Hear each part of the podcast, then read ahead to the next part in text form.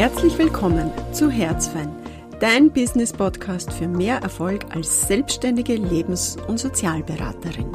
Ich bin Petra Freisold und ich teile mit dir all mein Wissen über Praxisgründung und erfolgreiche Praxisführung. Ein weiteres Hallo bei meinem Podcast. Schön, dass du wieder eingeschaltet hast. Wir schauen uns heute an, wie viel Dokumentation ist notwendig. Wir schauen uns heute an, oder ist voll was Sprachgebrauchliches, aber eigentlich stimmt es überhaupt nicht. Ich erzähle dir einfach meine Gedanken dazu. Und zwar Dokumentation ist ja immer so ein Thema, das kann man von kurzen Sätzen bis zu, ich habe schon seitenweise Dokumentationen erlebt. Ich habe auch schon erlebt, dass mir jemand erzählt hat, sie dort dann am Abend zu jeder Stunde nur einmal Protokoll aufsetzen, um das nur einmal durchzuarbeiten.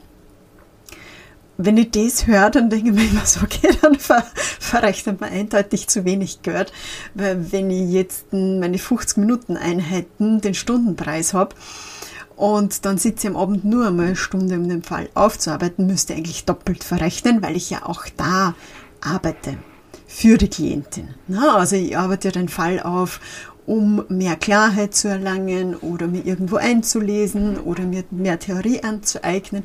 Also auch da investiere ich mehr Zeit. Und ich bin kein Fan davon, weil wer liest sich das alles dann durch? Was tut man mit den ganzen Sachen? Ihr wisst ja inzwischen schon, dass ich voller Fan von Papier bin. und deswegen, also ich brauche das nicht alles online, ich lege das in Papierform ab.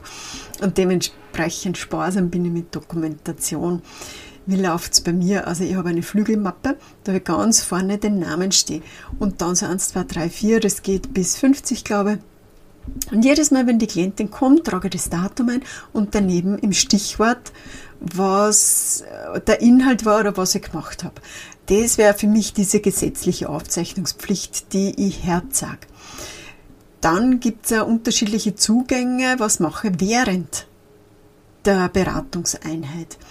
Da um, habe ich schon erlebt, also das letzte Mal war ich bei einer Psychoanalytikerin, die hat die ersten drei Stunden irgendwas mitnotiert, keine Ahnung was, und dann hat sie alles weggelegt.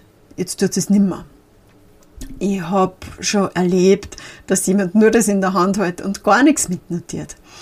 Bei mir ist es so eine Mischung. Also ich habe eigentlich immer mein Klemmbrett, wo ich ein leeres Papier drauf habe und wo ich mitnotiere. Was notiere ich mit? Also vor allem für mich, ich, für mich sind Sprachwiederholungen ganz wichtig.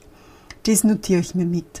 Oder lebensgeschichtliches, familiäres, also so rundum Fakten.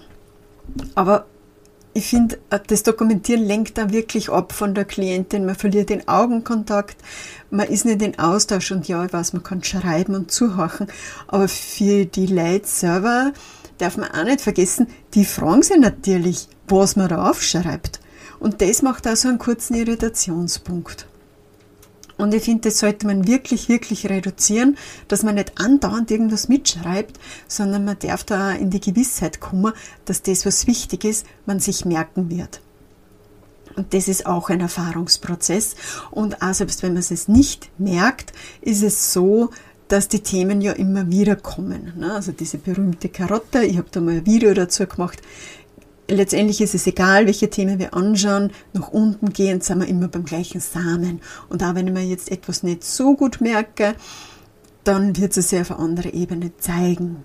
Tendenziell ist es natürlich schon sehr hilfreich, wenn man sich in unserem Beruf Sachen gut merken kann.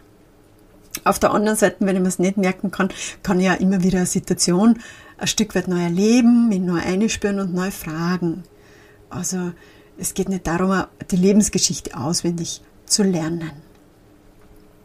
Diese Dokumentation lege ich dann in der Flügelmappe immer hinten dazu. Das wäre was, was ich nicht herzeige, weil es ja so ist, Klienten und Patienten dürften eine gewisse Einsicht haben in unsere Dokumentation, zumindest als Psychotherapeutin, aber nicht in unsere handschriftlichen privaten Notizen. Die würde niemals aus der Hand geben. Warum notiere ich noch mit? Einerseits, weil für mich auch dann ein Verlauf schlüssig wird. ich habe dann immer, wenn ich die Flügelmappe nehme, auf der ersten Seite gleich, wie viele Stunden war schon jemand da. Das macht für mich einen Unterschied. Ob jemand 10 Stunden ist oder 80 Stunden, wann möchte jemand aufhören, weil aufhören hat ja halt meist damit zu tun, dass die Menschen besser geht, aber das heißt nicht, dass der Prozess beendet wurde, sondern dass nur mal Symptome gemildert wurden. Und das schaut, da schauen wir auch die Stunden an. Nach 10 Stunden ist für mich in meiner Welt nur wenig stabile Beziehung. Natürlich kann es sein. Aber natürlich passiert da auch was. Aber eine näherende, wohlwollende Beziehung, wo ein innerer Dialog dann stattfindet, braucht ein paar Stunden mehr. Und da ist sicher ähm, meine Therapierichtung ein Stück weit die Ursache dafür. Tiefenpsychologisch ist sowieso ja, 100 Stunden kommen ungefähr. Systemisch ist er anders und ich bewege mich da irgendwo in der Mitte. Warum zeichne ich noch auf? Ich habe ja auch eine Buchhaltung und dafür ist es auch wichtig. Ich habe dann nur ein Klemmbrett, wo ich wirklich jeden Tag die Stunde, wo ich gearbeitet habe, eintrage. Und einmal Monatsende, Monatsanfang, je nachdem wie ich dazu komme, nehme ich mir dieses Klemmbrett und erstelle aufgrund dem die Rechnungen. Es geht ja nicht nur darum, dass wir die Rechnungen stellen, sondern auch, dass wir schauen, wie viele Beratungsstunden haben wir im Vorjahr gehabt, haben wir uns gesteigert, sind wir da, wo wir wollen, was ist voraussichtliches nächstes Jahr, wie viel möchte ich da Einnahmen haben, geht es sehr aus unterm Strich. Und ich bin ein voller Fan von einem doppelten System. Das heißt, ein System, das sich selbst wieder kontrolliert. Bei mir habe ich einerseits die Termine im Kalender, wo ich weiß, okay, die und die Stunden habe ich das Monat gemacht. Und dann sehe ich am Klemmbrett, wie viele Stunden habe ich gearbeitet. Das muss zusammenpassen. Und ja, manchmal gibt es einfach Differenzen. Mir ist schon einmal passiert, am Klientin ist dann nicht gekommen. Das ist Gott sei Dank sehr, sehr, sehr selten. Ich glaube, das war einmal bisher, wenn ich mich jetzt richtig erinnere. Aber ich habe es dann trotzdem schon in Klemmbrett draufstehen gehabt, aber ich habe es nicht verrechnet. Und ähm, dann haben die Stunden nicht zusammenpasst. Und wenn ich da gleich so eine Gegenrechnung habe, dann muss ich mir das nicht erst im Dezember, Jänner, im Jahresrückblick äh, wieder erklären, sondern ich sehe das gleich jedes Monat, ja, das passt, das ist schlüssig, das ergibt Sinn und in der Endabrechnung passen die Stunden zusammen. Und das ist für mich wichtig auch, dass ich meine Buchhaltung, meine Einnahmen ordentlich dokumentieren kann und abschließen kann.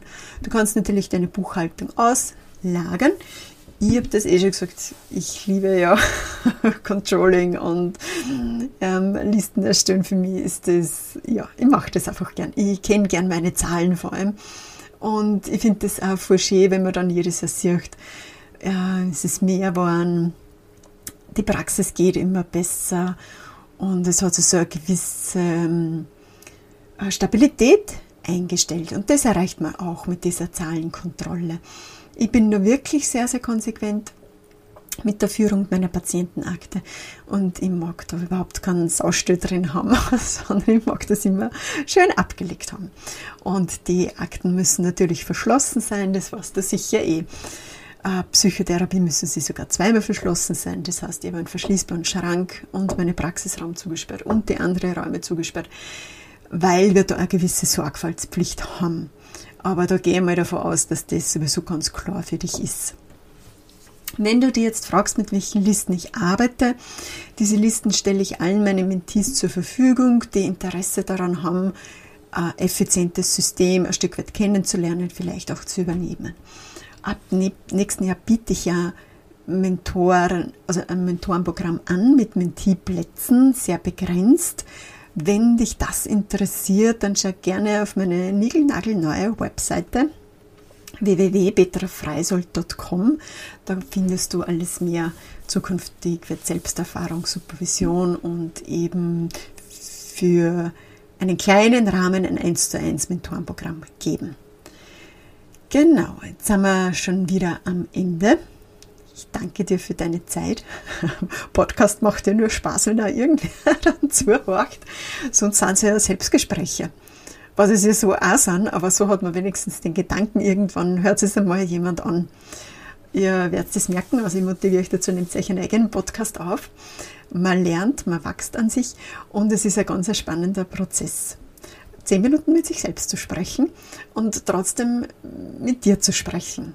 Als ganz, ja, ganz was Spezielles. Lass mir gerne dein Like da, abonniere meinen Kanal, gib mir gerne Feedback, was beschäftigt dich in der Praxis und sowieso schalt nächste Woche gerne wieder ein. Wir werden uns wieder einem Thema widmen. Hab noch einen schönen Tag.